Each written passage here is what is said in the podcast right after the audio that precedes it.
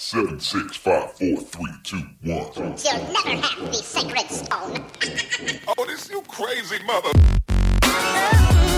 Hier ist der OMT Podcast mit brandneuem Stoff für eure Online-Marketing-Dröhnung zwischendurch. Heute mit Annika, eurer Moderatorin für den OMT Content Monday.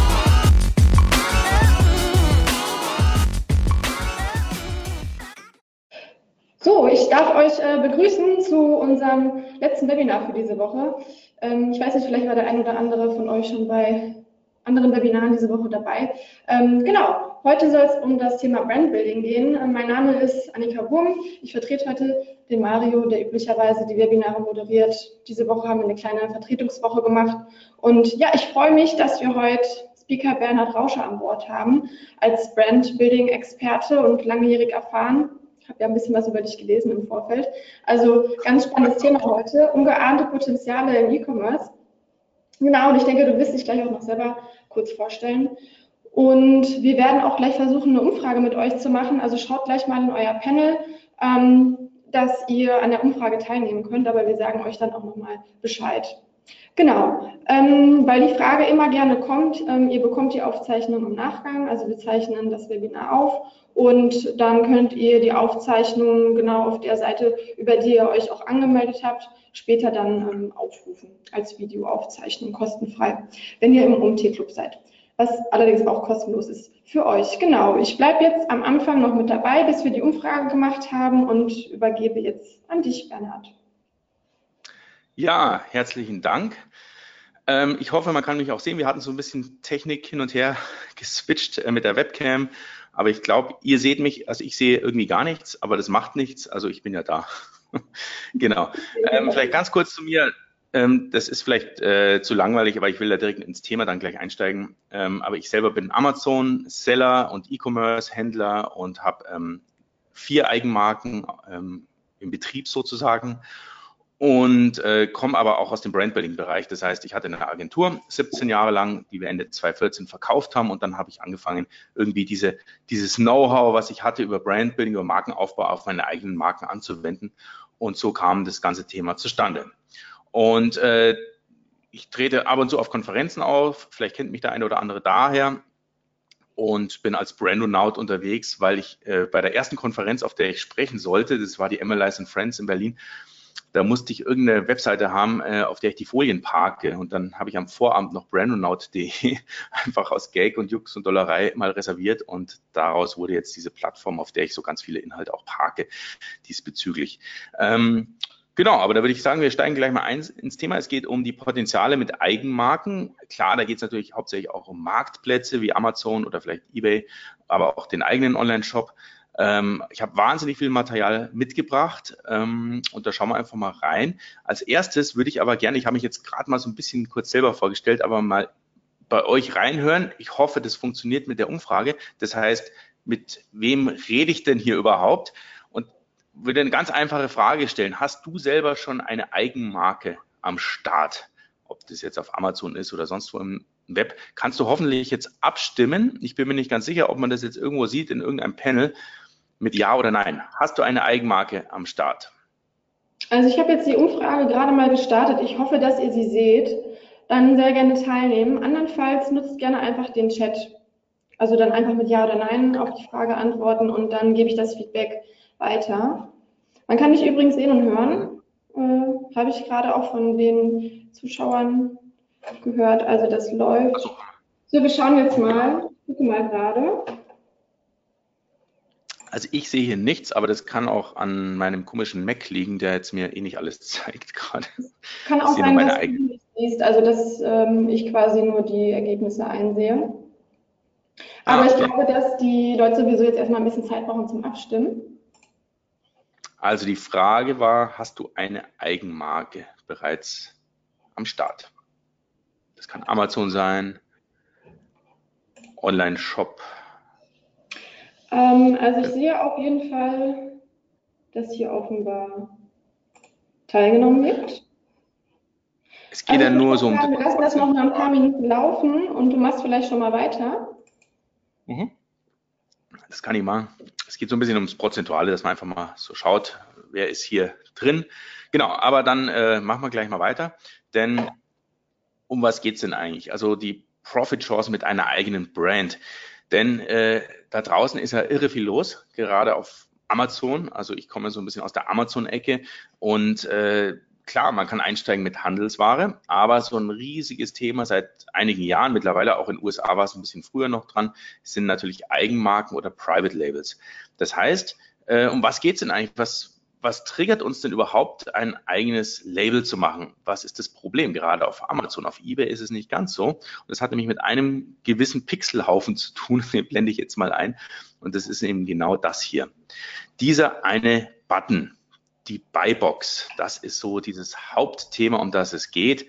Das heißt, ähm, komme ich da rein oder komme ich da nicht rein? Weil wer da quasi drin ist, ähm, der macht den Verkauf. Also kein Mensch oder ganz wenige auf Amazon gehen auf diesen kleinen Link, wo dann mehrere neu oder gebraucht steht und wählen sich dann einen Verkäufer aus, der im Zweifel vielleicht sogar teurer ist als der, der jetzt gerade in der Buybox ist. Und da reden wir von Handelsware. Das heißt, wenn ich jetzt mit irgendeiner Ware handle, die andere auch im Sortiment haben, dann muss ich eben um diese Buybox kämpfen und das geht meistens nur auf der Preisspirale. Na, das ist das Problem. Ähm, auf der Preisspirale äh, bewegt sich dann halt eben nach unten wenn ich äh, probiere, diese Buybox zu bekommen. Und aus genau diesem Strudel komme ich eben ganz gut raus, wenn ich probiere, mit Eigenmarken zu handeln. Ähm, sorry, da bin ich jetzt, genau, so, da bin ich jetzt. Ähm, ein vorläufiges Ergebnis. Ja, gut. Annika? Ja, genau, Annika hat mir gerade geschrieben, Sie ne-, sehen nur die Umfrage, genau. Äh, das war mein Fehler. Also ihr seht aber jetzt wieder die Folien, habe ich äh, vernommen, sehr gut. Und zwar sieht es so aus, dass 62 Prozent mit Ja geantwortet haben und 38 Prozent haben mit Nein geantwortet. Ah, super. Vielen Dank fürs Ergebnis. Äh, das ist ja schon mal gut. Also das heißt, wir haben über die Hälfte der Zuschauer haben schon eine eigene Marke. Das ist ganz cool. Also da denke ich mal, bin ich im richtigen Segment unterwegs mit euch. Und da können wir gleich tief einsteigen. Die anderen, die jetzt noch keine eigene Marke haben, entweder überlegt ihr euch noch oder sonst was. Für die könnte es vielleicht eine Anregung sein, warum es sich eben lohnt, mit Eigenmarken zu handeln, äh, beziehungsweise überhaupt eine Eigenmarke mal ins Leben zu rufen. Und da sind wir nämlich genau beim Thema jetzt schon bei der ersten ähm, Folie nach dieser Buybox-Geschichte. Es geht eben hier nicht nur um Preisgestaltung, ähm, wenn ich eine Eigenmarke handle. Und zwar, wenn ich jetzt zum Beispiel sage, ich habe eine Handelsware, einfach mal verglichen Eigenmarken versus Handelsware, dann habe ich irgendwo einen Einkaufspreis. Dieser blaue Balken ist so eine kleine Preisspanne, da kann ich einkaufen, meine Handelsware. Ganz ehrlich, die Handelsware, da habe ich nicht so viel äh, Chancen für billiger oder teurer einzukaufen. Das ist natürlich so ein bisschen, ja, wird vom, vom Hersteller halt bestimmt, äh, für was ich da einkaufe. Vielleicht, wenn ich ganz große Mengen abnehme oder Restposten, dann kriege ich es ein bisschen billiger. Aber ganz ehrlich, da ist mein, mein Spielraum relativ gering zu verhandeln. Und das Zweite ist, mein Spielraum ist auch relativ gering zu verkaufen, weil das geht ja eben genau um diese Buybox, aber auch sonst im Internet. Also ich habe keine Chance, wenn ich quasi einen Webshop ähm, aufmache, der da draußen ist ähm, und, und, und sich zum Beispiel in Google mit, mit anderen, wenn ich einen zu hohen Preis ansetze für die exakt gleiche Ware, die vielleicht ein anderer Shop oder Amazon oder eBay billiger verkauft, dann habe ich erst recht keine Chance. Das heißt, ich habe irgendwo eine sehr, sehr schmale Preisspanne, in der ich verkaufen kann. Das heißt, diese Spanne zwischen Einkauf und Verkauf ist sehr, sehr strikt festgelegt. Ich kann natürlich schauen, lohnt sich die Ware oder lohnt sie sich nicht, wie schnell dreht sie sich, all diese Sachen. Aber ich habe relativ wenig Spielraum. Das heißt, wenn ich probiere, drüber zu gehen ähm, mit der ganzen Geschichte, dann habe ich ein Problem. Da ist es rot bei mir. Ne? Also da, ich, ich kann nicht einfach sagen, ich, ich, ich verkaufe teurer auch auf Amazon, da werde ich einfach die Buybox verlieren und da wird nichts passieren, ich werde keine Verkäufe mehr machen.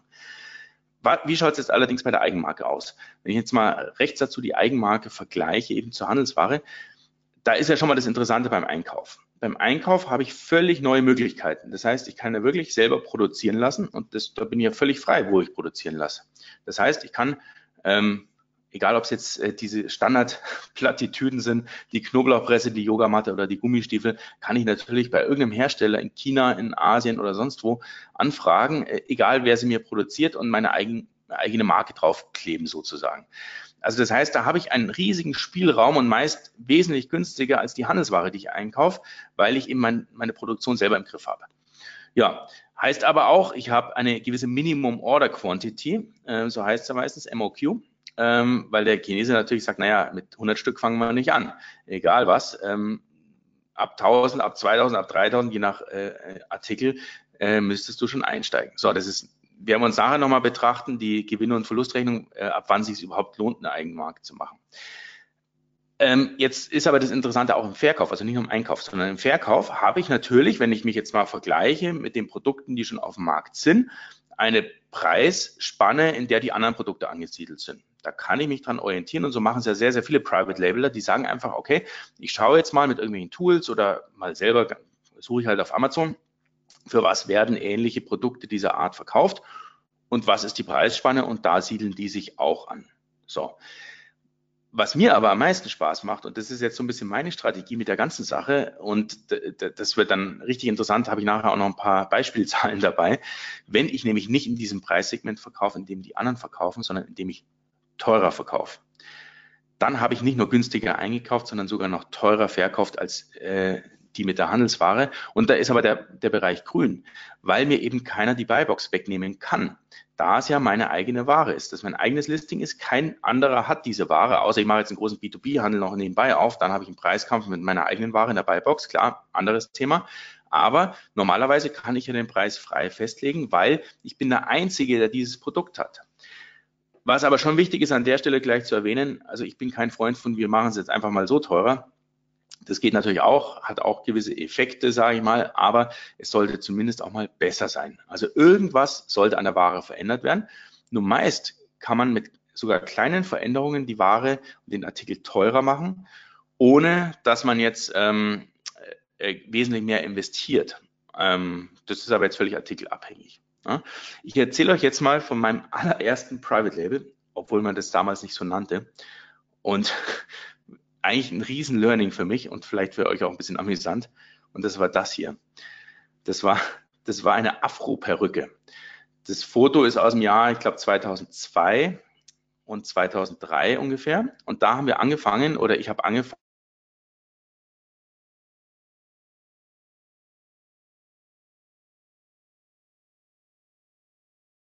Hört man mich noch? Oder wieder? Jetzt war ich, glaube ich, kurz unterbrochen. Ja, das ist die. Kurz unterbrochen, aber jetzt höre ich dich wieder. Okay, ja, komisch, sorry.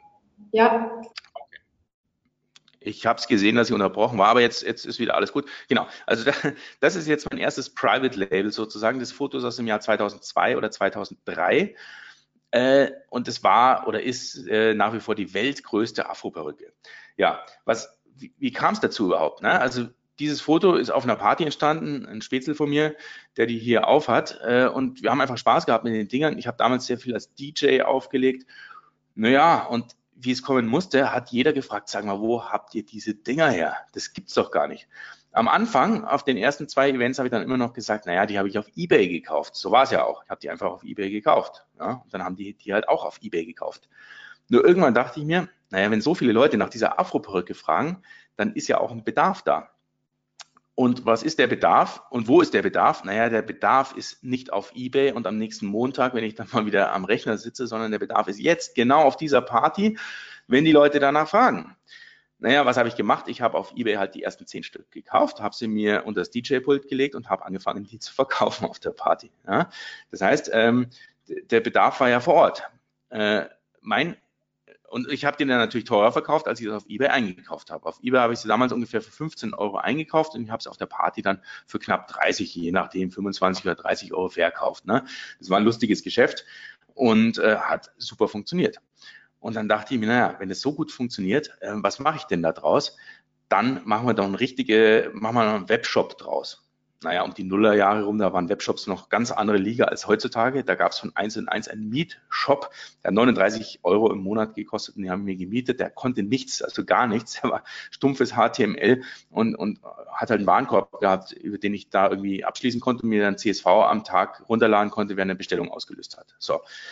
Dann haben wir ein schickes Logo dazu gemacht, afroperücke.de war noch frei die Domain, äh, deswegen hat es auch ganz gut funktioniert. Und dann auch hier mit der Garantie, hol dir den größten Haarsatz den Jackson 5. Also wir haben eine Garantie gegeben, wenn du eine größere Afro-Perücke weltweit findest, dann kriegst du dein Geld zurück. Diese Garantie hat nie einer eingelöst, nicht ein einziger in all den Jahren. Äh, mittlerweile gibt es aber nicht mehr, also braucht ihr jetzt gar nicht nachschauen. Aber ähm, das war eine sehr, sehr lustige Zeit. Das war mein erstes Private Label. Und der Witz war, wir haben da natürlich relativ schnell angefangen. Ich hatte die Agentur, die Werbeagentur damals schon und, und die äh, Branding-Agentur. Und wir haben aber relativ schnell angefangen, dann wirklich die Ware beim Hersteller zu holen aus England und dann die Praktikanten haben die Labels rausgeschnitten, die da drin waren, haben das neu verpackt. Das war quasi unser Private Labeling. Ne? Wir haben quasi ein Produkt genommen, haben es entlabelt und wieder gelabelt und das war unser Private Labeling. Der Witz war, äh, wir haben in den ersten zwei Monaten, ohne einen Cent an Werbung auszugeben, ähm, knapp 1000 Afro-Perücken verkauft. A26,90 dann im Webshop. Also das war enorm. Und das war so meine erste Berührung mit Private Labeling. Aber vom Prinzip her war es äh, äh, irrsinnig viel Learning, ne? weil ich habe ein Produkt genommen, was eigentlich billiger verfügbar war, wir haben eine coole Gebrauchsanweisung beigelegt, wie man das Ding auftupiert, weil das wusste nämlich keiner, sonst hing das Ding runter wie so ein Waschlappen. Und äh, damit haben wir es teurer gemacht und cooles Labeling drauf, coolen Aufkleber drauf und äh, Party erprobt sozusagen und nicht vor weißem Hintergrund fotografiert, wie, wie es eben auf Ebay so stattfand. Zack, bumm, hatten wir eigentlich ein teureres Produkt als die anderen. Und was ist jetzt wirklich äh, das, was ein Produkt teuer macht und was eine Marke teuer macht und was um was geht's denn da eigentlich? Und da gibt's, äh, wenn man das jetzt mal ein bisschen ähm, aus der Theorie betrachtet, ein Preis-Premium-orientiertes Markenmodell. Da kann man nämlich sehr genau ausrechnen, äh, den Wert einer Marke. Es geht ja nicht darum, dass ich aus dem Bauch einfach was teurer mache. Das war zwar damals so, aber ich wusste eigentlich gar nicht, was ich eigentlich tue. Aber wenn wir das mal so betrachten, so ein bisschen halb wissenschaftlich, es gibt eine Marke A und eine Marke B, zwei Produkte. Und die äh, gebe ich jemandem. Und der entscheidet sich, welches kaufe ich denn, A oder B. Und jetzt gehen wir mal davon aus, dass das Produkt B gebrandet ist mit einer Marke, die derjenige vielleicht auch kennt. Und das Produkt A ist quasi ein No-Name aus der gleichen Kategorie. Also ich sage vielleicht die Marke gar nicht. Jetzt ist derjenige bereit, für das gebrandete Produkt, für das Markenprodukt mehr zu bezahlen als für das No-Name-Produkt. Und sind wir jetzt mal ganz ehrlich, wenn wir mal auf Amazon schauen, diese ganzen Produkte in diesen Kategorien, die so heiß umkämpft sind, ob das jetzt Handyhüllen sind oder Yogamatten oder irgendwelches Sportzubehör, das fällt doch schon fast in die Kategorie White Label. Da geht's ja gar nicht mehr um Private Label. Da kann zwar irgendein Logo aufgedruckt sein, aber die sind so völlig austauschbar, die Produkte. Da ist ja nichts Besonderes mehr dran. Das heißt, die würde ich fast in die Kategorie A schieben und jetzt ist es, der größte Sport ist es jetzt in diese Kategorie B zu kommen, dass ich wirklich eine Brand aufbaue, für die die Leute bereit sind, mehr zu bezahlen. Erst dann schaffe ich das. Und dann komme ich erst aus diesem Strudel raus ähm, und dann kann ich sagen, okay, ich mache A mehr Marge und B mehr Absatz.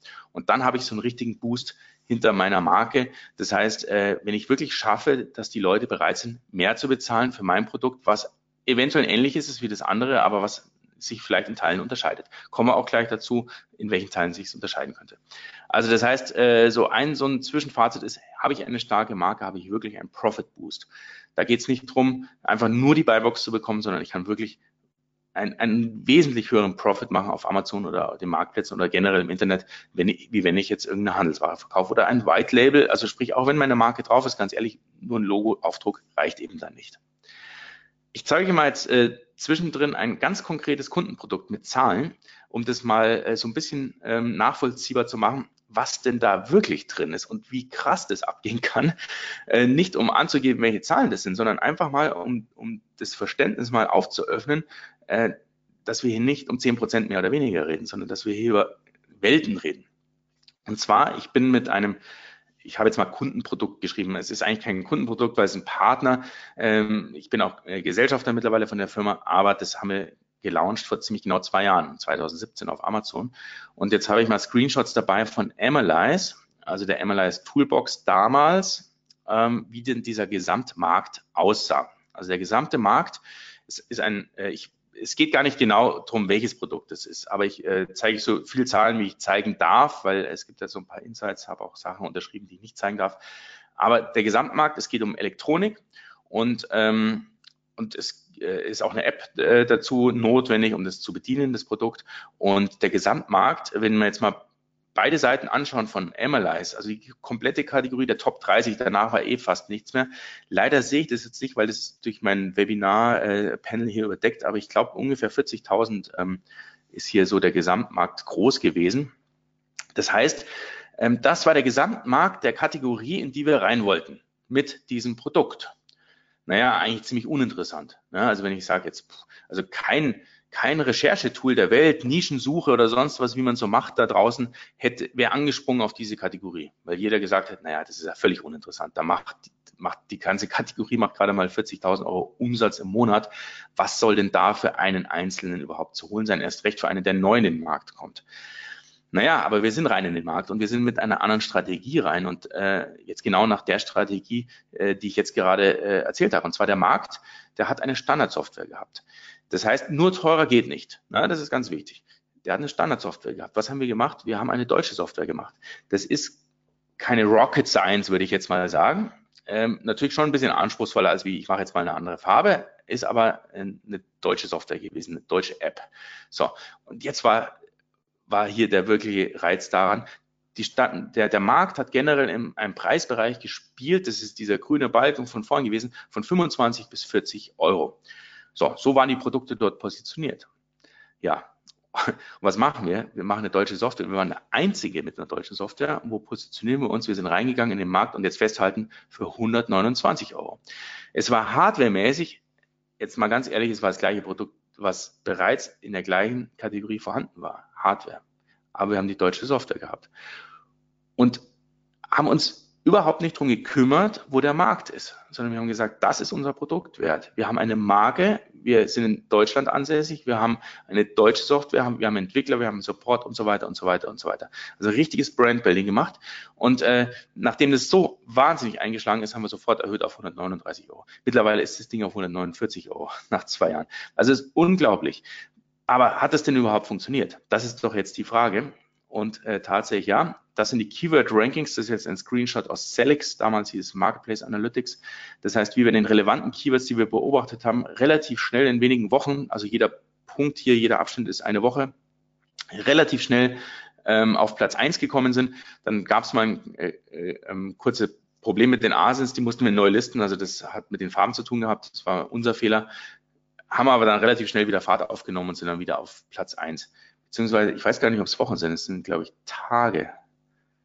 Bin ich mir jetzt nicht ganz sicher, aber ist egal. Also es ist relativ schneller Zeitraum, sind wir auf Platz eins in allen relevanten Keywords, die wir hier beobachtet haben. Damals gab es ja noch kein so ein richtiges äh, Suchvolumen. Ähm, aber es war wichtig, wir haben es an den Verkäufen gemerkt und das hat man jetzt wie folgt gemerkt, dass wir einen Umsatz gemacht haben in bereits im März dann ungefähr ja fünf Wochen lang äh, 75.000 Euro Bruttoumsatz. Das heißt, wir haben da schon doppelt, fast doppelt so viel Umsatz gemacht, wie der ganze Markt groß war und haben dann im August 2017, also ein halbes Jahr nach Launch, 116.000 äh, Euro Umsatz gemacht mit diesem einen Produkt.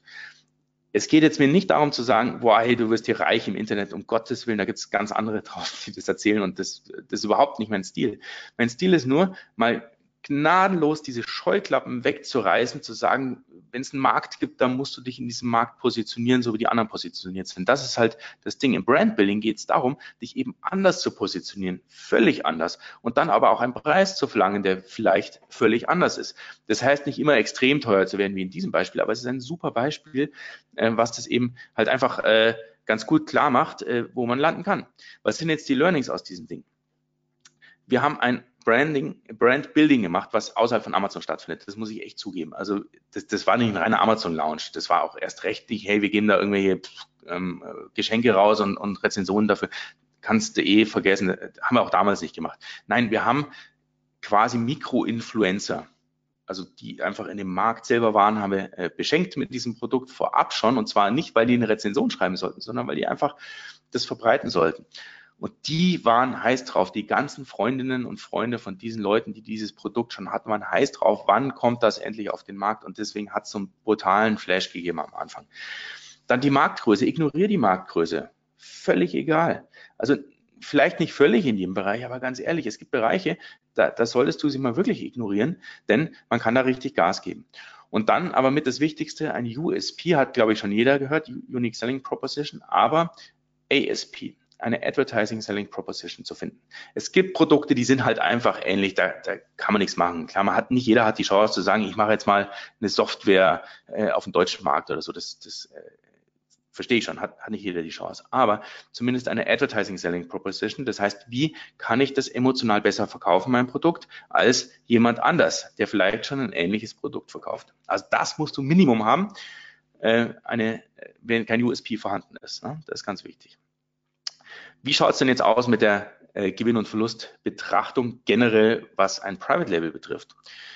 Vielleicht mal ganz kurz die Kurve für Handelsware. Wenn du Handelsware handelst, dann hast du irgendwo äh, auf der Gewinn- und Zeitachse musst du investieren. Du kaufst die Ware, du investierst einen gewissen Betrag und äh, hast dann irgendwo einen Punkt, äh, an dem du quasi Break-Even bist und danach machst du Gewinn.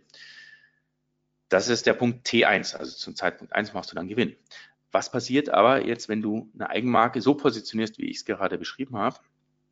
Dann äh, ist die ungefähr so anzusiedeln, die Kurve. Das heißt, du hast einen wesentlich größeren Invest.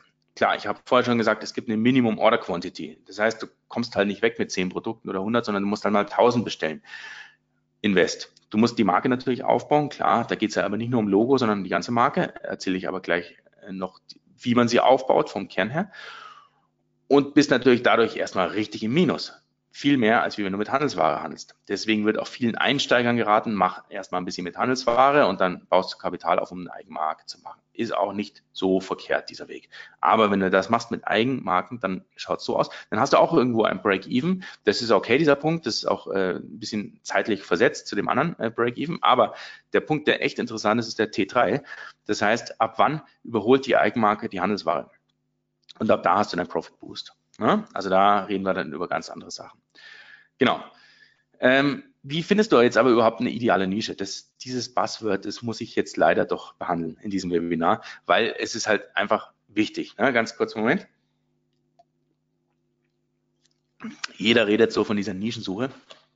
Und ganz ehrlich, da muss man jetzt mal mit ein paar wirklichen äh, Klischees aufräumen. Denn was passiert denn in der Nischensuche? Die gängige Praxis ist doch die, dass jeder schaut, was läuft gut. Es gibt eine Unmenge an Tools da, da draußen von Analyze über Jungle Scout über Helium 10, äh, um, um Amazon allein zu screenen, welche Sachen laufen gut. Und ähm, jeder stürzt sich dann auf die Sachen, die gut laufen, die vermeintlich schlecht optimiert sind und all diese Sachen. Was passiert denn aber eigentlich? Durch diese Praxis wären wir nie auf dieses Produkt gekommen, was ich gerade gezeigt habe, weil die Nische einfach fast gar nicht vorhanden war. Denn durch diese Praxis passiert ja Folgendes.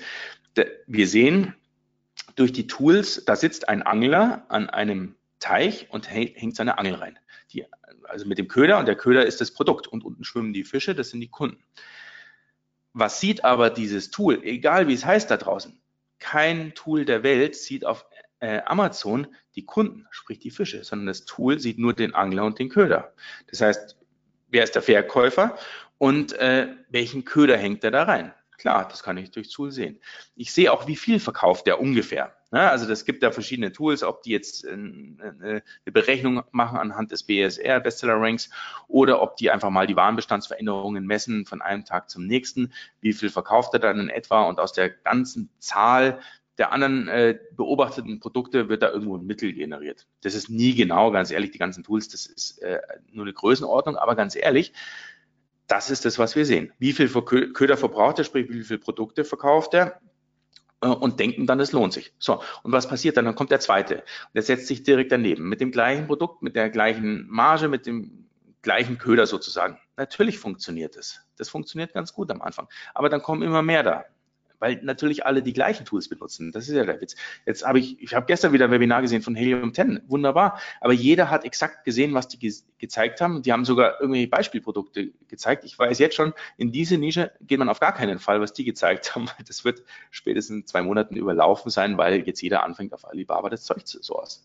Und irgendwann kommt dann eben einer, der macht dann ein trauriges Gesicht, weil halt dann einfach nichts mehr zu holen ist in dem Markt, weil äh, sich jeder dahingesetzt hat.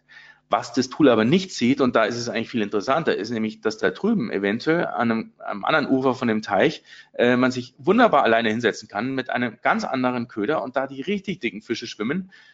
Das kann das Tool gar nicht sehen, weil das Tool ja eben in dem Teich die Fische nicht sieht. Das Tool sieht ja nur die Angler, die am, am Rand sitzen und nicht die Fische. So, also vielleicht schwimmen da irgendwo Fische, vielleicht sind da irgendwo Kunden draußen, die die irgendwas kaufen würden, was einfach so in der Form noch nicht existiert. Vielleicht sind die Kunden ja bereit, einen viel höheren Preis zu zahlen, auch wenn der Markt da unten ist und so weiter und so weiter. Du weißt es einfach nicht durch die Tools. Das heißt, es lohnt sich durchaus mal da auszubrechen. Und deswegen ist so mein Satz, der, der gerne zitiert wird, weil ich den ganz oft auf Konferenzen auch sage, ähm, verkaufe nicht, was auf Amazon läuft, sondern bring dein Ding auf Amazon zum Laufen. Muss man ein bisschen länger drüber nachdenken, aber das ist tatsächlich das. Es gibt da draußen nur aufgrund dieser Nischensuche, es gibt Leute, die verkaufen Yogamatten, obwohl sie noch nie Yoga gemacht haben. Es gibt Leute, die verkaufen äh, Angelzubehör, obwohl sie maximal irgendwie im, im, im ein Iglo-Fischstäbchen aus der Tiefkühltruhe geangelt haben. Ja? Äh, ganz ehrlich, äh, das Ding ist doch, äh, mach dein Ding, weil das macht dann auch noch in zwei, drei Jahren Spaß. Und da hast du was zu erzählen, da kannst du Content Marketing machen und so weiter und so weiter. Na, da kommen wir jetzt auch gleich dazu, wie du es vermarktest. Genau. Das heißt, äh, was ist denn jetzt so ein ganzheitlicher Markenansatz? Wenn du sagst, okay, du hast jetzt dein Ding gefunden, da ist deine Passion auch und so weiter, also da können wir jetzt ewig drüber reden, über diese Nischensuche. Aber was ist denn jetzt ein ganzheitlicher Markenansatz? Wie gehst du jetzt vor, wenn du sagst, okay, so, jetzt habe ich das Ding gefunden, da will ich rein. Logoaufdruck alleine reicht nicht mehr. Das hat äh, übrigens vor ein paar Jahren hat es noch ganz gut funktioniert, aber das ist vorbei. Also da bitte nicht mehr dran glauben. Denn allein das sollte uns wirklich ein Alarmzeichen geben. Äh, Yogamat auf Amazon.com gesucht, gibt 22.000 Suchergebnisse. Wahnsinn. Hey, wer soll denn da noch verkaufen? Verkaufen die ersten 100 vielleicht. Ne? Also, das heißt, äh, wenn du jetzt mal dein, deine Nische, dein Produkt gefunden hast, wie gehst du vor? Dieses Schaubild hier, dieses Markenmodell, das ist mein Brandonaut Markenmodell. Das ist so mein zentrales Ding. Da kannst du alles ableiten. Das heißt, du hast einen Markenkern. Ich kann jetzt nicht in diesem Webinar, also da könnte man ein ganzes Wochenende nur darüber reden, aber ein Markenkern mit Werte, Vision und Mission und ein Markenversprechen. Zusammengefasst, ganz ehrlich, das ist jetzt so eine Hausaufgabe. Ähm, sag einfach in einem Satz, was macht deine Marke auf? Ähm, was macht deine Marke aus? Das ist so einfach zu stellen, diese Frage aber die ist somit das Schwierigste, das ist der Markenkern. Da außen herum kommt die visuelle und verbale Identität. Das kommt aber erst, nachdem du das innen drin äh, definiert hast. Viele fangen an mit, hey, ich brauche mal einen schicken Namen, ich brauche mal ein schickes Logo und so weiter und wissen noch gar nicht, ja, ich mache irgendwie eine Sportmarke. Ja. Hm. Aber kein Mensch kann ein schickes Logo kreieren, wenn er nicht den Markenkern definiert hat, was macht denn diese Marke jetzt anders als andere. So entwickelt man Marken. Und dann außen die Touchpoints, super wichtig. Ja, das heißt, wo habe ich denn Berührungspunkte? Wer Amazon als den einzigen Touchpoint sieht oder eBay oder den, den Marktplatz oder vielleicht seinen eigenen Online-Shop, da kann nicht viel passieren. Ganz ehrlich. Diese Marken, äh, die, die bauen wir alle außerhalb von Amazon aus. Äh, und, und, und die, die Leute, die auf, in Amazon auf Platz eins ranken und, und ganz oben, die werden garantiert nicht nur auf Amazon PPC schalten. Die klar sagen, wo externer Traffic, aber ganz ehrlich, es gibt einen ganzen Blumenstrauß an Maßnahmen, den kannst du da draußen machen. Und ich habe hier mal so die grob, groben äh, Kanäle mal geclustert, in der Touchpoints stattfinden, also Produkte und Dienstleistungen, Events und Order, also wirklich offline, Riesenthema. Äh, Technologie, Kommunikation und Kanäle, da fällt das ganze Social Media drunter. Es kommt jetzt natürlich auf die Marke drauf an. Wenn du jetzt irgendwie so eine Bastelmarke, tu dir selbst und sowas hast, ist Pinterest vielleicht ein Riesenthema. Meistens ist Facebook ganz gut, äh, aber auch Google äh, suchen kann man abfangen, eigene Webseite und so weiter und so weiter. Partner nicht zu vernachlässigen. Also ich verkaufe übrigens mittlerweile relativ viel B2B in mit ein paar Marken in Museumsshops, in Fotogeschäfte. Ich habe ein Fotoprodukt zum Beispiel. Also super. Und Menschen und Mitarbeiter. Das sind übrigens die Touchpoints, die du nicht so gut selber beeinflussen kannst. Die anderen kannst du ganz gut selber beeinflussen. Werbung schalten, Menschen und Mitarbeiter, das ist quasi, was erzählen die Leute, wenn du nicht im Raum bist. Ne? Also auch darauf achten äh, und eventuell beeinflussen, wenn man kann. So, und also ja, genau. Da ist auch klar, woher mein Logo kommt. Ne? Also dieses Markenmodell, das ist der Brandnote Kompass sozusagen. Ich zeige dir jetzt mal ein Beispiel äh, bezüglich Touchpoints, wie man es auch richtig versauen kann. Also jetzt nicht, weil ich hier äh, die runter machen will, aber ich habe es zufällig bekommen und das ist ganz interessant. World Photography Organization von Sony gesponsert, macht einen riesigen Award, also mit dem größten Fotowettbewerb der Welt. Und dann kannst du jetzt Bilder einreichen. So, und ähm, wenn du jetzt ein Bild eingereicht hast, kriegst du eine Bestätigung, dass du ähm, letztendlich ein Bild eingereicht hast zum Wettbewerb. Und wie schaut diese Bestätigung aus? Schauen wir uns mal diese Mail an. Genauso habe ich sie bekommen. Das ist ein Wahnsinn. Da ist noch nicht mal ein Abspann, geschweige denn von irgendeinem Design oder sowas, HTML oder so. Da ist kein Abspann, da ist nichts da. Nur am Absender World Photography Organization sehe ich, das muss wohl von diesem Wettbewerb sein. Sony ist in keinem einzigen Wort in dieser Mail erwähnt und so weiter. Das heißt, es ist eigentlich ein Wahnsinn. Die, die sammeln da Hunderttausende von Fotos. Das heißt, diese Mail geht Hunderttausende Mal raus und sie verpassen es an diesem wichtigen Touchpoint. Der, der erste Berührungspunkt nach Einsenden deines Fotos ist, den Sponsor zu nennen oder irgendwas darzustellen oder Call to Action ganz zu schweigen. Das heißt, als Learning, diese Mail hat wahrscheinlich irgendwann mal ein Programmierer geschrieben, der, der diese Webseite programmiert hat, um die Bilder einzureichen und die hat nie einer angeschaut. Das heißt, als Learning für dich, geh mal deine Customer Journey durch. Wie ist der Bestellprozess und wie, wie sind die Touchpoints? Welche E-Mails gehen raus? Welche System-E-Mails? Und schau dir mal alles genau an. Hast du in jeder E-Mail deinen Markenkern kommuniziert? Das wäre jetzt das, das Beste natürlich. Hast du ein Call to Action? Was soll denn derjenige da machen? Die Regel ist, also jetzt mal ganz grob runtergebrochen, in jedem Touchpoint ein Call to Action zu haben nie jemand in eine Sackgasse laufen zu lassen. Nie sagen, okay, danke, du hast jetzt diese Mail bekommen und das ist nur eine Bestätigung fertig. Immer sagen, okay, und wenn du übrigens hier noch mehr wissen willst oder wenn es irgendwas ist, denjenigen wieder auf die Webseite zu holen oder sonst was, Call to Action in jedem Touchpoint. Das mal so am Rande. Ein Beispiel aus meinem, ähm, aus meiner Markenwelt, ähm, nur wie, wie ich es zum Beispiel mache. In Spiracles ist ähm, eine Marke, da geht es um Fotografie um kreative Fotografie, Be Creative, ne? also Inspiracles ist Inspiration und Miracles. Und da habe ich ein E-Book. Das kannst du natürlich kostenlos downloaden, klar, Funnelsystem und so weiter. Aber jetzt geht es nur darum, was, was sind denn die Touchpoints? Das heißt, irgendwann kommt einer auf diese Seite und sagt, oh cool, da kriege ich ein E-Book. So, das lade ich mir runter. Was passiert danach? Der hat seine E-Mail eingetragen. Der kriegt natürlich eine E-Mail, die passt A vom Design dazu und sie hat ein Call to Action. Wichtig übrigens nur ein Call to Action, nicht tausend Links da reinpacken. Du könntest hier noch im Blog und da noch auf Amazon und sonst. Nein, ein Call to Action. Jetzt lade dir dieses E-Book, was du eben angefordert hast. Lädt er es nicht, erkennt es mein System, schickt ihm eine Erinnerung hinterher. Die ist natürlich auch in dem Corporate Design und so weiter und so weiter. Ne? Und dann, wenn er, wenn er schon weiter tiefer im Funnel drin ist, wird er in die Facebook-Gruppe eingeladen. Das sind alles einzelne E-Mails, alle mit einem Call to Action. Niemals alles da in eine E-Mail reinpacken. Ja, also so, nur mal, du siehst aber hier rein optisch schon, das hängt irgendwie alles zusammen. Genau. Wie positioniert man sich jetzt? Das ist vielleicht ganz interessant, wenn du sagst, oh, wo fange ich denn an? Wo, wo soll ich denn überhaupt äh, starten mit dem Ganzen? Ne? Markt und Positionierung finden. Wie schaut der Markt aus? Das ist das Allerwichtigste. Wenn du in irgendeinen Markt rein willst, in deine Nische, dann solltest du wissen, wie schaut der Markt denn aus? Ja, und irgendwo sind deine Mitbewerber. Die musst du irgendwie kategorisieren. Das ist jetzt völlig abhängig vom Produkt und von der ähm, von der Nische. Aber irgendwo sind die. So, jetzt kannst du den Fehler begehen, dass du dich überschneidest mit einem Wettbewerber. Also, was heißt Fehler, aber das ist jetzt nicht so optimal. Das heißt, du bist da ähnlich irgendwie. Das ist aber nicht das Ziel der Sache. Nah dran, hm, gibt es öfters, ja, nicht, nicht ganz so gut. Am schlimmsten ist es, wenn man komplett in dem gleichen Segment ist wie ein Wettbewerber und gar kein USP oder ASP mehr hat. Die Königsdisziplin ist eine Positionierung zu finden, die unangreifbar ist, die in dem Markt einfach neu ist.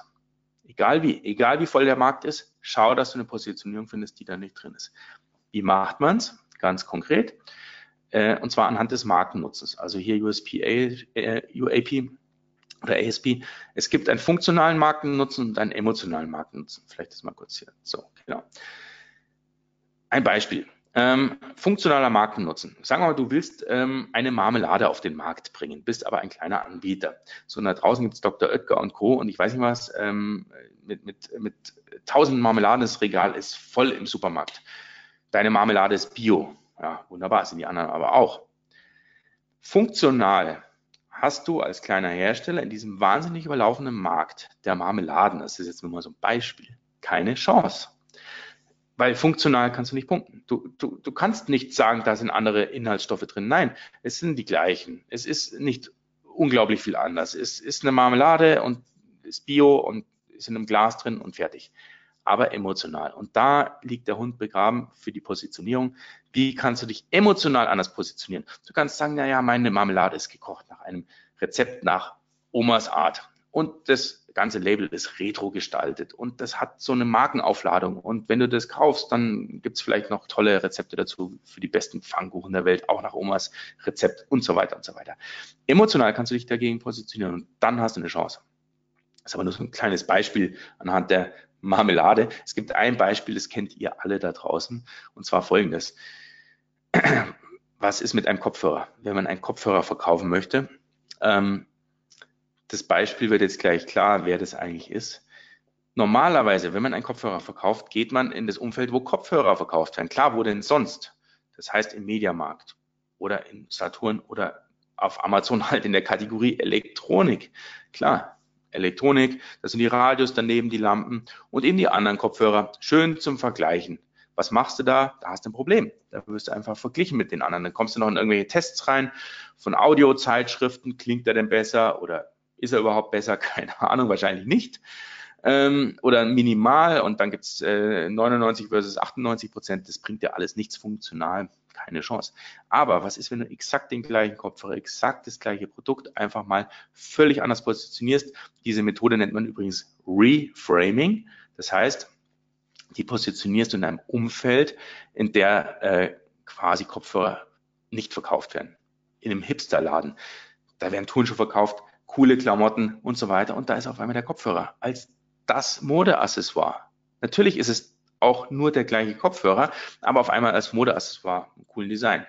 So, und äh, jeder kennt dieses Beispiel, es geht um Beats. Ne, die haben es erfolgreich geschafft, einen Kopfhörer, der mittelmäßig klingt, sauteuer war, in einem Umfeld, auch mit Influencern übrigens, äh, zu positionieren äh, und den wirklich zum absoluten Bestseller zu machen. Soweit, dass Apple die ganze Firma gekauft hat. Also unglaublich. Genau. Ähm, das Ding ist, äh, jetzt, jetzt schaue ich mal, wie, wie viel Zeit ich noch habe, nicht mehr so viel. Ähm, das Ding ist, ähm, denk mal drüber nach, wie du eben anders dich positionieren kannst oder auch emotional positionieren kannst. Ganz kurz, wenn du dann eine Private Brand hast, was sind die sieben Vorteile? Da will ich jetzt mal ganz kurz drüber. Du kannst es auch nochmal genauer nachlesen auf meiner Webseite, aber das ist mir jetzt nochmal ganz wichtig. Was für Vorteile hast du denn? Nicht nur, um es teurer zu verkaufen, denn welche langfristigen Vorteile gibt es denn da? Und zwar, ähm, das ist so eines der wichtigsten Prinzipien, dass du klar einerseits nicht in die Preisspirale der White Labels gerätst, dass du halt mit einer Private Brand und Private Label, einer echten Marke, raus bist aus dieser ganzen Preissackgasse. Gut, das haben wir jetzt eingehend beleuchtet. Aber jetzt gibt es noch was ganz was anderes. Und zwar, du akquirierst da jemand irgendwie in Social Media. Zum Beispiel in Facebook. In Facebook ähm, schaltest du eine Anzeige, da sind die Leute aber nicht kaufwillig. Wenn du jetzt Geld in die Anzeige investierst und dir da irgendwie einen Klick holst, der irgendwie XY Euros kostet. Ja, und wenn du den einfach nur auf eine Handelsware oder auf ein White Label schaltest, zum direkten Verkauf wird es nicht rentabel sein. Das heißt, dieser Dollar zum Verkaufen, der Umsatz, die Marge ist kleiner als das, was du in Facebook ausgibst. Das ist ein Problem. Was machst du aber, wenn du jetzt eine starke Marke hast? Da verteilst du quasi die anfänglichen Kosten auf die komplette Customer Journey.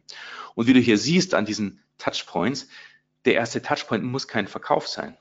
Das ist ja das Interessante. Du musst den gar nicht direkt äh, nötigen, auf Amazon zu gehen und zu kaufen in Facebook, sondern du kannst ihm Content geben. Du kannst ihm coole Tipps geben oder was auch immer und ihn reinholen in deine Markenwelt. Ähm, da kann man jetzt ganz viel erzählen, wie man so eine Customer Journey aufbaut.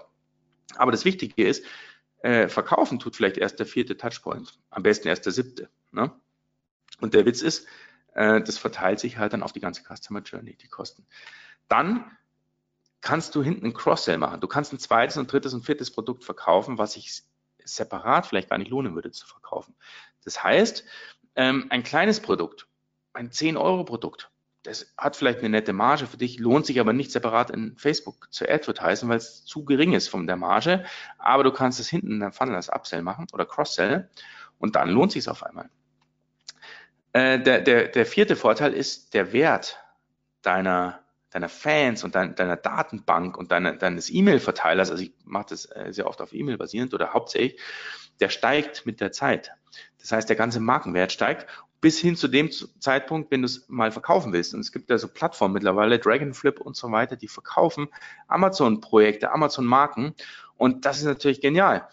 Also ganz ehrlich, ich würde eine Amazon-Marke nicht kaufen, weil die mir sagen, ja, ich habe übrigens letztes Jahr so und so viel Umsatz gemacht äh, jetzt mach mal weiter, ich sage dir auch den Lieferanten, das ist ja nicht die Magic. Die Magic ist doch, hey, ich habe hier einen E-Mail-Verteiler mit 10.000 Leuten, die haben alle meine Produkte gekauft, die sind heiß auf das nächste Produkt, ich habe aber keine Zeit mehr.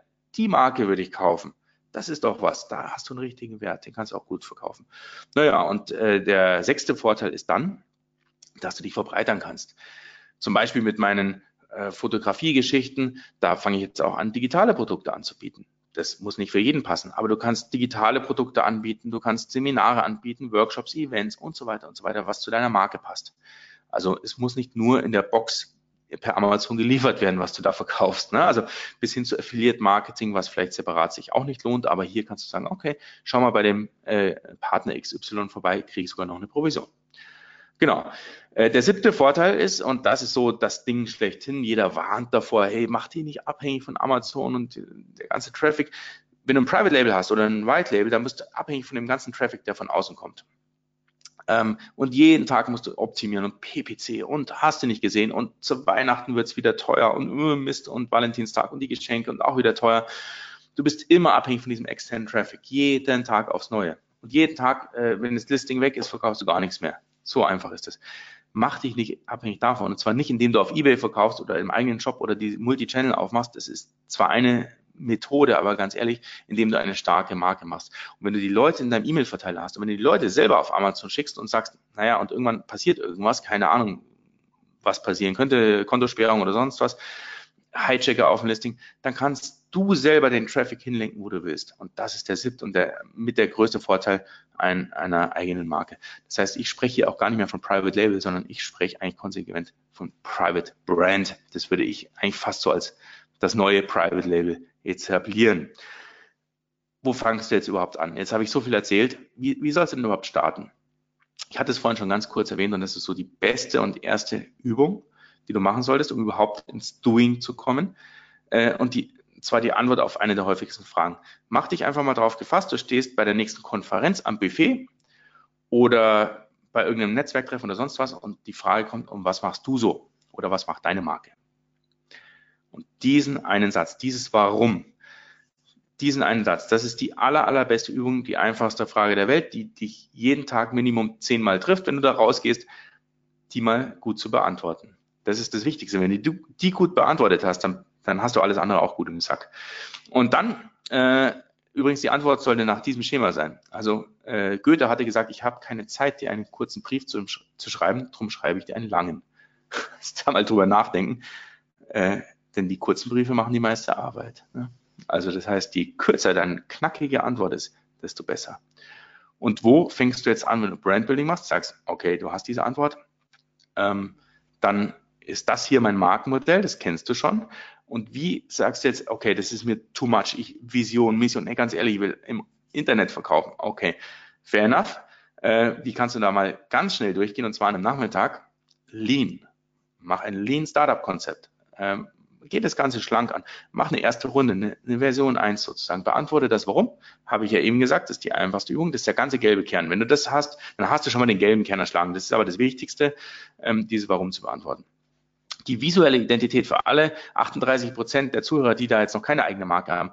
Ganz ehrlich, hängt euch nicht dran auf, auf an diesem Logo. Es gibt die größten Marken der Welt, die haben ihr Logo redesigned. Schaut euch mal das erste Apple-Logo an. Das war eine Katastrophe. Ganz ehrlich, ähm, äh, mach eine Version 0.1. Das ist völlig egal. Klar, du machst eine Produktion in China und so weiter, ist das Logo drauf. Ja, nicht ganz 100% egal. Aber ganz ehrlich, man sollte da nicht zu viel Wert drauf legen, wie das rein visuelle ausschaut. Wir hängen uns oft so auf. Viel wichtiger ist das Warum. Und noch viel wichtiger, weil das Warum ist so ein bisschen der, der schwarze Kreis eingequetscht in der Mitte. Äh, Punkt zwei äh, noch viel wichtiger ist eigentlich List-Building an allen Touchpoints. Das ist so, wenn du ein Ding mitnimmst aus diesem ganzen Webinar heute, dann ist es, mach am besten ab, ab morgen, ab heute ein List-Building. Hol die Leute in deine E-Mail-Liste an jedem einzelnen Touchpoint. Das heißt, analysiere im hellgrauen Kreis außenrum, in diesem Markenmodell, wo hast du Touchpoints? Und da gibt's mehr als nur den Verkauf auf Amazon. Wo hast du Touchpoints? Und mach Listbuilding. Bau dir deine E-Mail-Liste auf. Ich habe es mittlerweile so weit gebracht, um noch eine Zahl hier in den Raum zu schmeißen, dass mindestens, egal welches Produkt ich verkaufe auf Amazon, mindestens zehn Prozent der Käufer, manchmal sind es wesentlich mehr, zurückkommen auf meine Webseite und sich registrieren mit E-Mail-Adresse. Weil ich eben echt guten Content zu den Produkten biete. Das ist natürlich jetzt gerade im Fotobereich ist es natürlich einfach, weil ich sage, hey, du hast jetzt hier ein Spielkartenset, du kriegst jetzt noch zusätzlich ganz coolen Content und Challenges und keine Ahnung was. Da sind sie aber dann auch Richtung 30, 40 Prozent. Ne? Und aber egal was, dieses Listbuilding anzufangen. Da werde ich übrigens noch einiges äh, rauslassen in Zukunft, wie man das äh, macht. Das ist aber so das Ding, das könntest du dir so als Vorsatz nehmen. Damit kannst du super anfangen. Habe ich auch letztens einen Podcast dazu gemacht. Und ähm, übrigens zu dem Warum, zu dem ersten Punkt mache ich, äh, wenn du das jetzt ganz aktuell live anschaust, dieses Ding mache ich nächsten Montag einen Podcast zu dem Warum, wie du das Warum, steige ich noch ein bisschen tiefer ein, wie, man sich da ranpirscht mit ganz guten Übungen. Genau. Äh, wenn du aber da generell noch interessiert bist, äh, jetzt übrigens Fragerunde noch, ähm, wenn ich euch nicht total äh, schon überlastet habe, aber wenn du interessiert bist, ähm, äh, auf brandronaut.de, da habe ich ein ganzes Sammelsurium. Da ist ein Podcast drauf, äh, auch auf iTunes natürlich. Ähm, ein E-Book gibt's natürlich, einen ganzen Blog und so weiter. Also da bin ich relativ aktiv, auch mein Markenmodell zum Download und alles. Ist alles kostenlos, weil ich bin kein Berater. Also das habe ich vielleicht am Anfang vergessen zu sagen. Also ich berate nicht in dem ähm, Kontext. Ich bin kein Dienstleister. Das heißt, es ist alles kostenlos auf der Webseite. Äh, momentan, vielleicht kommt mal irgendwas, aber äh, bedien dich und äh, steig da mal ein ins Brandbuilding und äh, viel Spaß dabei. Und jetzt bin ich mal gespannt, ob ihr Fragen habt. Und ich weiß nicht, ob ich das in meinem Panel hier sehe, aber die Annika ist bestimmt noch auf der anderen Seite da bei OMT und ja, wird mir ein paar Fragen zusammenfassen, wenn ihr Fragen habt. Genau, es sind noch ein paar Fragen reingekommen. Ja, okay. erstmal war ja deine Webinar-Premiere. Ähm, also du hast ja gesagt, du bist vortragserfahren, aber hast noch kein Webinar gehalten. Äh, ich fand es sehr erfrischend. Ja. Ähm, und genau, lass uns ähm, zu den Fragen kommen. Ich glaube, die eine oder andere hat sich eventuell im Laufe des Webinars auch beantwortet, aber vielleicht kannst du ja einfach noch mal ein bisschen was dazu zusammenfassen oder, oder ein paar Tipps geben. Ähm, und zwar geht's los. Ähm, das war so ungefähr nach 36 Minuten. Geht es nicht darum, geht es nicht eher darum, meine Touchpoints mit meinen Kunden zu finden, um sie genau dort mit meiner Marke abzuholen? Wenn ja, hast du Tipps dafür? Also ich glaube, du hast dem Ganzen ja nicht widersprochen. Äh, du hast dem ja eigentlich sogar eher zugestimmt. Also hast du Tipps dafür, genau. Ähm, wie man quasi die Kunden an welchen Touchpoints ideal abgreift sozusagen? Äh, genau, ich bin, ich bin eigentlich froh um, um dieses Ding. Also da habe ich ja hier dieses Modell. Ich weiß gar nicht, ob das an Minute 36 schon eingeblendet war. Ähm, es gibt so unendlich viele Touchpoints da draußen. Ähm, und die Leute abholen ist das Allerwichtigste.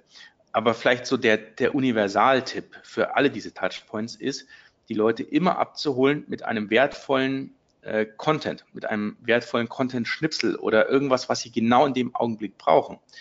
Es gibt ganz viele Touchpoints da draußen, da wollen die Leute nicht gerade dein Produkt kaufen, sondern du musst sie abholen und zwar mit irgendeinem Ding, was ihr Problem löst.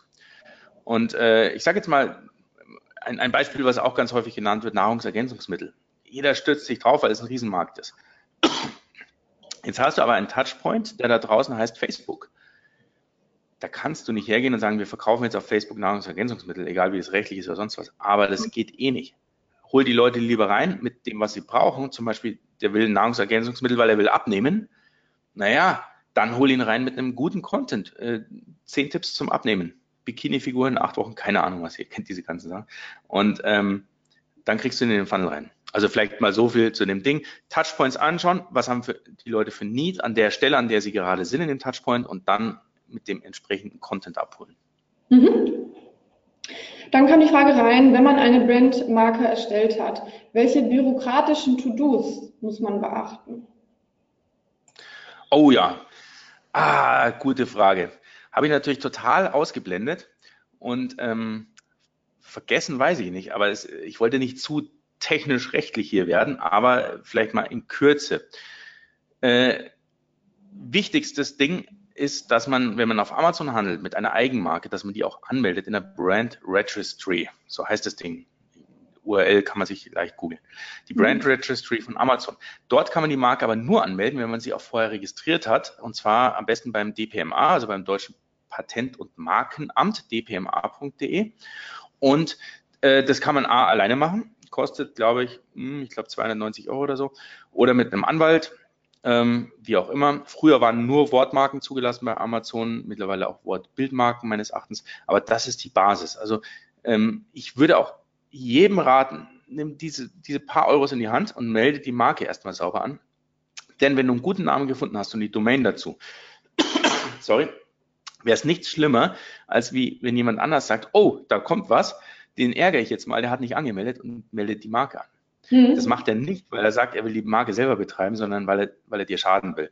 Das heißt, geh mit der Marke erst an die Oberfläche, wenn es, eine gute Marke ist, vom, auch vom Wortklang und vom Namen her und von der Domain, wenn du sie beim DPMA angemeldet hast. Und da zählt der Zeitpunkt der Anmeldung, wenn es um reine Bürokratie geht, bis die Marke durch ist, kann zwei, drei Monate dauern, aber es zählt der Zeitpunkt der Anmeldung. Und das solltest du wirklich machen. Und da ist zum Beispiel ein sehr, sehr guter Kanal, wenn ich auf, auf YouTube jemanden empfehlen kann, der Rolf Kläsen Rolf Gläsen, Patentanwalt, hat einen super Channel dazu. A, wie du eine coole Recherche machst, ob es sowas ähnliches schon gibt, weil das ist nämlich auch immer schwierig, sonst gibt es einen Einspruch gegen die Anmeldung und B, ähm, ob's, äh, wie du selber eventuell anmelden kannst. Das ist cool. Also ein Anwalt, der dir sagt, wie du selber anmelden kannst, obwohl es sein Businessmodell ist. Das finde ich schon ganz geil. Der Rolf, Gruß an der Stelle, wenn er zuschaut. Ähm, genau, äh, also das würde ich auf alle Fälle machen. Und dann auf Amazon, ganz wichtig, muss die Marke dann in der Brand Registry registriert werden. Erst dann bist du in der Lage, zum Beispiel Hijacker von deinem Listing wegzubekommen, die sagen, sie haben das gleiche Produkt, kriegst du nicht weg, wenn du die Marke nicht angemeldet hast. Genau, aber das ist jetzt mal so, so Bürokratie ganz kurz. Ne? Ja, und gute Frage oder ein guter Tipp an der Stelle. Ähm, genau, dann haben wir noch die Frage, was empfiehlst du? Wen soll man für den Aufbau einer gut gelungenen Website kontaktieren? Beziehungsweise wo holt man die richtigen Tools ein? Ah, okay. Die Frage ist, das sind eigentlich zwei. Ein bisschen aus dem Kontext, glaube ich, gerissen. Ansonsten vielleicht ja. einfach nochmal an die Fragenstellerin das vielleicht nochmal präzisieren. Ich bin nicht sicher, ob es in dem Moment darum ging, die ganzen Funnel abzugreifen und wie man in diesem Gesamtfunnel die Website eben ideal abstimmt auf die Touchpoints, ja. könnte ich mir jetzt vorstellen. Ich kann ein paar Tipps dazu geben. Also ob es jetzt genau die Frage trifft, weiß ich nicht. Also wen würde ich jetzt äh, will jetzt nichts empfehlen können, weil ich baue alle meine Webseiten selber. Ähm, ist auch so mein Tipp. Also wer jetzt nicht ganz technisch umgegabt ist, kann es mittlerweile sehr gut machen. Ich ja. selber benutze WordPress, wie die meisten da draußen. Äh, das heißt, alle meine Webseiten sind WordPress basiert. Ich persönlich habe dann ein Theme, also man baut ja meistens nicht auf einer nackten WordPress-Seite was auf, sondern benutzt ein Theme und ich habe da Divi, also D-I-V-I da habe ich eine Lifetime-Lizenz, die ist auch nicht so teuer, kostet irgendwie 300 Euro oder so. Äh, da kannst du dann so viele Webseiten bauen, wie du willst. Ähm, und kannst eigentlich alles machen. Das ist schon ganz gut. Es gibt dann auch noch so ein paar äh, Spezialgeschichten, zum Beispiel Landingpages. Da gibt es viele, die schwören auf Optimize Press oder auf äh, Thrive Themes, also furchtbar zum Aussprechen für jeden Deutschen. Thrive Themes. genau. Äh, das sind so die zwei Produkte, die vielleicht in dem Landingpage-Bereich sinnvoll sind. Und dann hinten raus, ich hatte es, glaube ich, schon ganz kurz erwähnt, äh, wenn es um E-Mail-Marketing-Tools geht, dann bin ich auf Active Campaign, das ist ein amerikanischer Anbieter. Äh, Clicktip wäre hier als deutscher Anbieter zu erwähnen. Und da gibt es noch viele andere. Wenn du starten willst, ganz ehrlich, äh, mach das Lead, hol nicht gleich die Bazooka raus, mach ein kleines Tool, da würde ich immer Mailchimp empfehlen. Also Mailchimp ist ein kostenloses E-Mail-Newsletter-Tool, also ist jetzt kein richtiges Funnel-System, aber ein Newsletter-Tool. Und da kannst du mal zumindest mal ein schönes Opt-in-Formular auf deiner Webseite platzieren, um überhaupt mal E-Mail-Adressen zu sammeln. Mhm. Ähm, da erzähle ich auch übrigens gerade in Zukunft noch relativ viel darüber, wie man E-Mail-Adressen sammelt. Äh, das ist so mein Steckenpferd, äh, wie man sowas aufbaut dann und so. Und ähm, aber da würde ich jedem raten, hey, starte einfach mal. WordPress-Seite ist kostenlos, Mailchimp ist kostenlos. Einfach mal in die Gänge kommen. Und wer, wer gar nicht will, der kann sich einen Webentwickler seiner Wahl suchen natürlich. Ähm, aber da jemand zu empfehlen, wäre jetzt ein bisschen too much. Ne? Ja, klar. Also ich hoffe, das beantwortet die Frage. Ansonsten einfach nochmal melden. Es ist aber jetzt auch nichts im Nachgang mehr gekommen von der Fragestellerin. Mhm. Dann wir einfach weiter. Und zwar, was ist deine Hauptaufgabe in dem Prozess? Wo musst du selbst die Sachen steuern? Was gibst du ab an Partner? Ah, auch gute, oh, gute Frage, ja. Äh, das Ding ist, ähm, es gibt so Agenturen da draußen, die, die sagen dir, ey, gib uns ein Briefing und wir bauen dir deine Marke. So, das mag alles schön sein. Das mag in, in, in Augen der Agentur sogar schön sein, weil die Kasse klingt. Keine Ahnung was. Aber ganz ehrlich, diese richtigen Sachen, die ich jetzt heute in diesem Webinar gestellt habe, diese Fragen, zum Beispiel nach dem Warum oder, oder dieses Ding, wie sollst du überhaupt anfangen und, und überhaupt, wo willst du hin und mach dein Ding auf Amazon und all diese Sachen, die basieren darauf, dass du die richtigen Fragen gestellt bekommst oder dir selber stellst. Und äh, da, da sehe ich überhaupt keine Alternative, als dass der Unternehmer und äh, je nachdem, wie groß die Unternehmung ist, wenn du es alleine bist, natürlich du alleine oder ein Team, das komplette Team an der Stelle diese Fragen beantwortet. Das wird kein externer machen, nicht gut machen. Mhm. Denn nur du als Unternehmer und dein Team, ihr wisst, wo ihr hin müsst und wollt. Und dann die Schnittstelle nach draußen, reine Umsetzung, zum Beispiel ein Design umzusetzen oder eine Website umzusetzen, waren wir ja gerade dabei, oder oder irgendwas anderes oder coole Texte zu schreiben, das, das müsst ihr nicht selber machen. Klar, da gibt es tausende Profis da draußen. Nur diesen Markenkern zu definieren. Wo wollen wir hin? Wer sind wir? Warum gibt es unsere Produkte? Das müsst ihr selber machen. Und das ist so mit das Wichtigste. Aber wenn ihr das gut definiert habt, dann könnt ihr alle Leute da draußen briefen. Dann wird's richtig spannend, weil dann kannst du einen Grafiker super gut briefen. Dann kannst du sagen, ja, wenn du dem nur sagst, hey, mach mal eine coole Sport, ein cooles Sportlogo für eine Sportmarke, keine Ahnung, welche Farben, keine Ahnung, was dahinter steckt. Ich habe nur hier irgendwie so ein Wort, äh, Wortmarke. Was soll denn da rumkommen? Da kann ja nichts dabei rumkommen. Aber wenn du sagst, hey, das ist die Sportmarke, die das und das kann, die das und das tut und die und die Vision haben wir und das ist irgendwie deswegen in den und den Farbklimas aufgehängt, dann kann der Designer was damit anfangen. Und an der Stelle ist halt äh, Staffelstabübergabe, äh, wenn man nicht selber gerade Designer ist. Ne? Mhm. Mich würde mal deine Einschätzung interessieren. Ähm, also wie, wie schätzt du das ein? Wie gut kennen sich denn die Leute selber, also ihre Marke? Weil Ab und zu erleben wir das auch bei unseren Kunden, wenn man mal so ein bisschen nachbohrt und stärker hinterfragt, was sind denn eurer Meinung nach eigentlich eure USPs oder US, äh, USAs, hast du es, glaube ich, genannt, das ist die zweite Variante. Wie sind da deine Erfahrungen? Wie gut kennen die Firmen oder deine Kunden eigentlich ihre Brand selbst? Das ist erstaunlich. Ich habe früher oft Workshops gemacht bei den ganz Großen, also wirklich äh, Allianz, BMW, äh, Vodafone, Deutsche Bank und so weiter. Auch dort mit den obersten Abteilungen im, im Marketing und, und äh, Branding. Und auch die konnten die, sorry, die einfachsten Fragen nicht ad hoc beantworten. Dann habe ich gefragt, wo wollt ihr denn hin? Wo ist denn die Vision dieser ganzen Firma, auch wenn es so offensichtlich scheint? Da kommt dann oft die Frage, ja, das haben wir mal in so einem Prozess gemacht. Äh, ich weiß es jetzt nicht auswendig, ich müsste mal das Paper holen. Ja, was soll das denn? Das bringt doch überhaupt nichts. Wenn so eine Vision nicht parat ist, nicht gelebt wird, nicht sofort beantwortet kann, dann, dann hat es eh keinen Sinn. Also das heißt, äh, sogar die Größen können nichts beantworten. Also ja. insofern ist jeder in guter Gesellschaft, der ad hoc keine Antwort darauf hat. Und erstaunlich viele haben eben keine Antwort drauf. Und das äh, eine gute Agentur zum Beispiel, ich habe ja früher selber 17 Jahre Agentur gemacht, die gibt nichts vor, sondern die stellt nur die richtigen Fragen. Und das mhm. sind eben genau die Fragen, die ich heute auch im Webinar hatte. Und äh, die zu beantworten macht Mühe, macht Arbeit. Und da kann man ganze Workshops machen, ganze Wochenenden damit verbringen. Ähm, aber das sind die einfachsten Fragen, die auch viele einfach nicht beantworten können. Also musst dich nicht schlecht fühlen, wenn du das nicht ad hoc beantworten kannst. Aber genau. So ja, ist es ist ganz spannend zu sehen, weil, wie gesagt, wir machen die Erfahrung auch gelegentlich mal. Und ja, vielleicht auch mal an euch der Aufruf, euch mal zu hinterfragen, wie das bei eurer Brand ist. Scheint äh, nicht so ganz so ungewöhnlich zu sein. Machen wir weiter mit der nächsten Frage. Und zwar, ähm, wie sieht es aus mit Brandbuilding im Bereich Garten und Freizeit? Also zum Beispiel Holzböden, Terrassendielen. Das sind sehr stark vergleichbare Produkte. Macht hier Brandbuilding Sinn? Äh, gut, die letzte Frage ist die einfachste. Macht Brandbuilding Sinn? Die habe ich noch nie mit Nein beantworten können, weil auch im Bereich, wenn du Klopapier verkaufst, ähm, wirst du mit einer Brand besser und teurer verkaufen wie No Name als A und P im oder als Aldi Eigenmarke. so, also das heißt, äh, auf alle Fälle, Brandbuilding macht in jedem Bereich Sinn. Wenn du zumindest ähm, sagst, ich, ich will jetzt nicht nur Handelsware handeln, hatten wir aber jetzt in dem Webinar ja schon zu Genüge drüber gesprochen.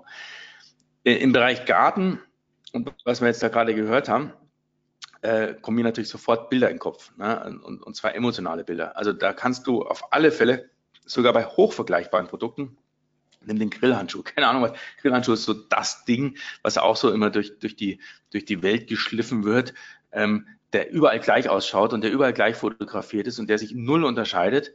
Ähm, da würde es mal richtig Spaß machen, eine Brand zu bauen, die eben völlig anders ist und die den Grillhandschuh auch mal 10 Euro teurer verkauft, weil er eben irgendwas hat, was ein anderer nicht hat. Äh, nur das hat was mit Kreativität zu tun. Ich hatte übrigens auch einen Podcast mal zur Kreativität draußen, weil viele sagen, oh, ich bin nicht kreativ, mir fällt nichts ein. Äh, das kann man triggern, da, da, da gibt es Techniken dazu. Ähm, hört einfach mal den Podcast dazu an. Aber äh, das Ding ist, äh, Brandbuilding macht ja auf alle Fälle Sinn. Und wenn du eben nicht mitschwimmen willst mit diesen tausend Grillhandschuhen da draußen und da gibt's überhaupt keinen Markt mehr und keine Marge mehr, weil alle probieren sich preislich zu, zu bateln, äh, dann musst du sogar Brandbuilding machen. Und das kann man super gut machen. Ähm, und gerade so, so Themen wie Garten und, und, und, und, und Freizeit und sowas, das sind doch Themen, die sprechen die Leute emotional an, a priori, weil der Garten ist, ist, ist bei uns ja kein, kein Feld, was beackert wird, um, um Lebensunterhalt zu sichern, sondern ist bei uns ja eigentlich fast eine Freizeitmaßnahme. Da kannst du ja super emotional ansprechen. Also insofern auf alle Fälle. Ähm, nur kenne ich jetzt das Produkt natürlich nicht genau. Insofern ist es jetzt ähm, schwierig darüber zu, zu berichten und philosophieren, was es denn sein könnte. Ja, mir fiel gerade ein, es gibt doch auch, ich weiß gar nicht, ob es Obi ist oder andere ein anderer Baumarkt. Ich erinnere mich da an eine ganze Reihe an Fernsehwerbungen, wo es so im Kern darum ging, baust dir doch einfach selber zusammen, bevor du es halt irgendwo standardmäßig kaufst. So diese Schiene wurde da gefahren. Ich glaube, das ist ein ganz gutes Beispiel äh, für, für die Branche, wobei ich jetzt gerade wirklich nicht mehr weiß, äh, welcher Baumarkt das war, aber der eine oder andere kennt es vielleicht aus dem Fernsehen oder auch aus, ähm, aus der Online-Welt, da ist das sicherlich auch aufgegriffen worden, das Thema. Ähm, Hornbach schreibt gerade jemand, Dankeschön. genau. Genau, also wollte ich gerade sagen, da habe ich auch ein paar Insights zu der Kampagne. Ähm, die Hornbach-Kampagne wurde regelmäßig von Anfang an mit Nägeln ausgezeichnet. Nägel ist äh, in dem Fall eine ähm, ähm, von äh, Art Directors Club Deutschland Auszeichnung für die besten Werbekampagnen, die von Anfang an super kreativ äh, ihre Werbung gemacht haben.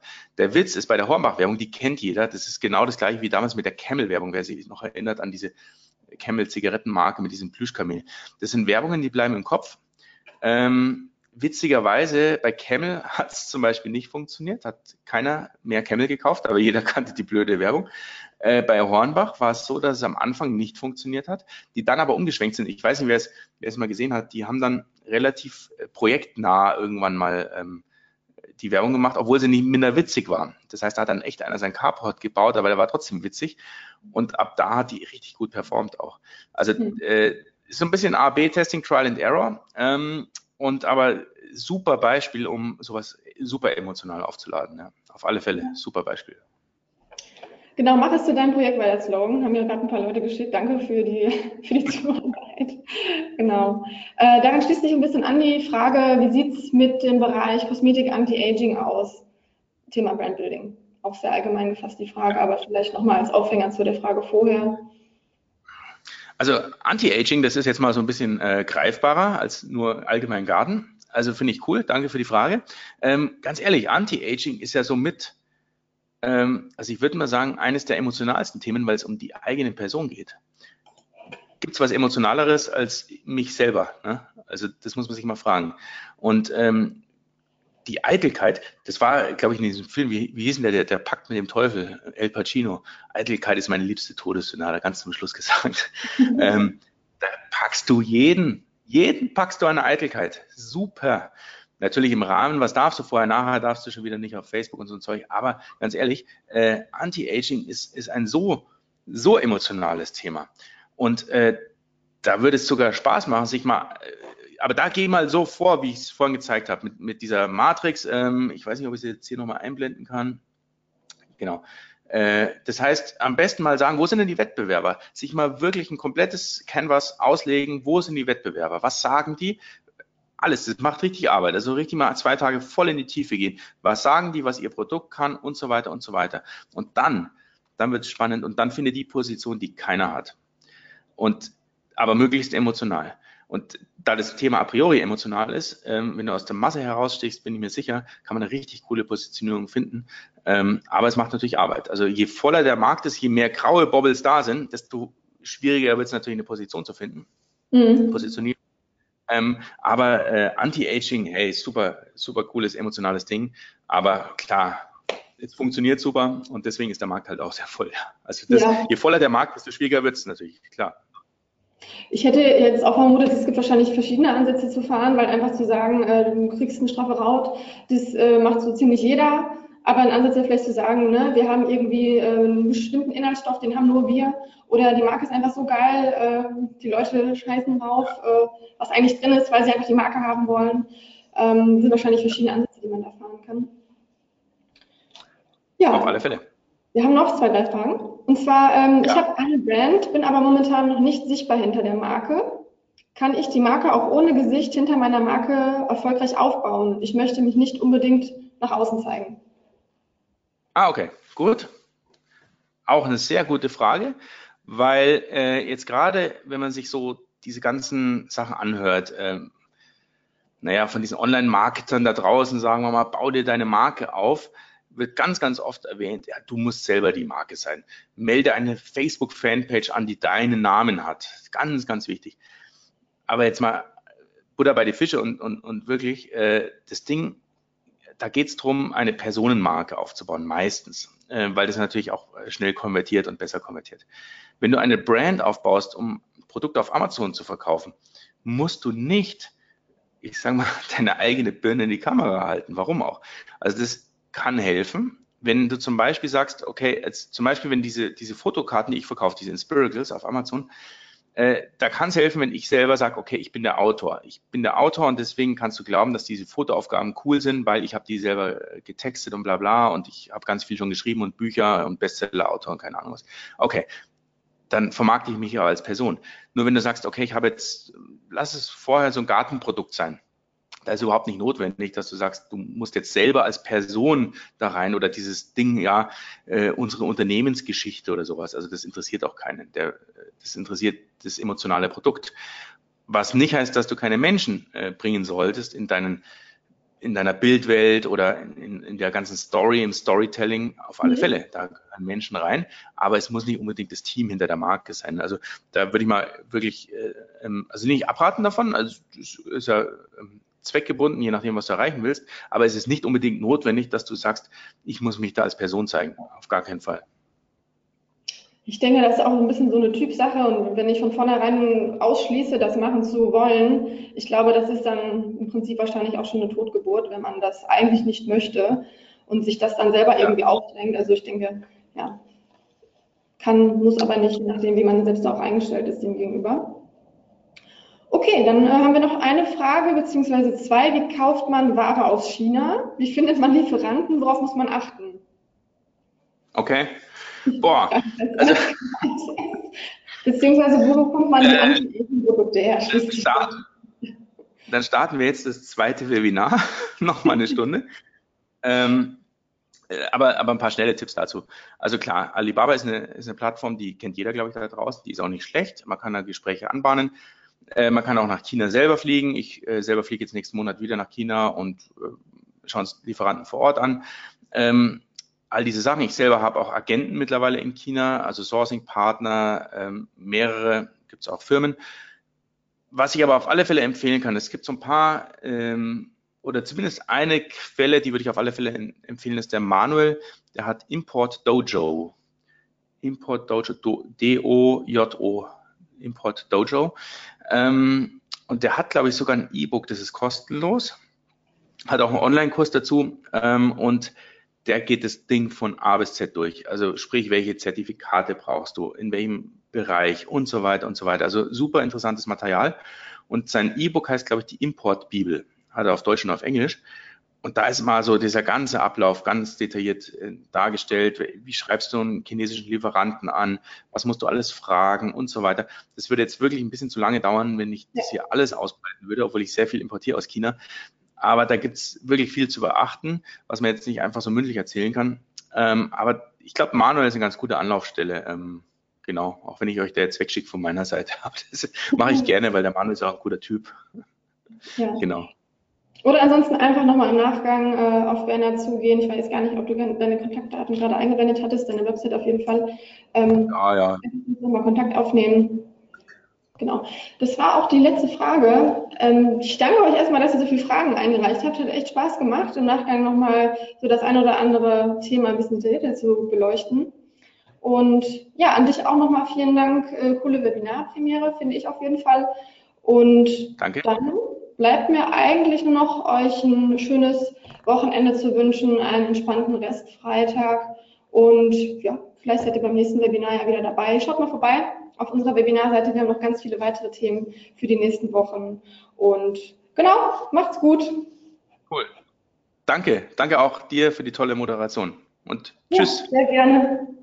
Tschüss. Tschüss.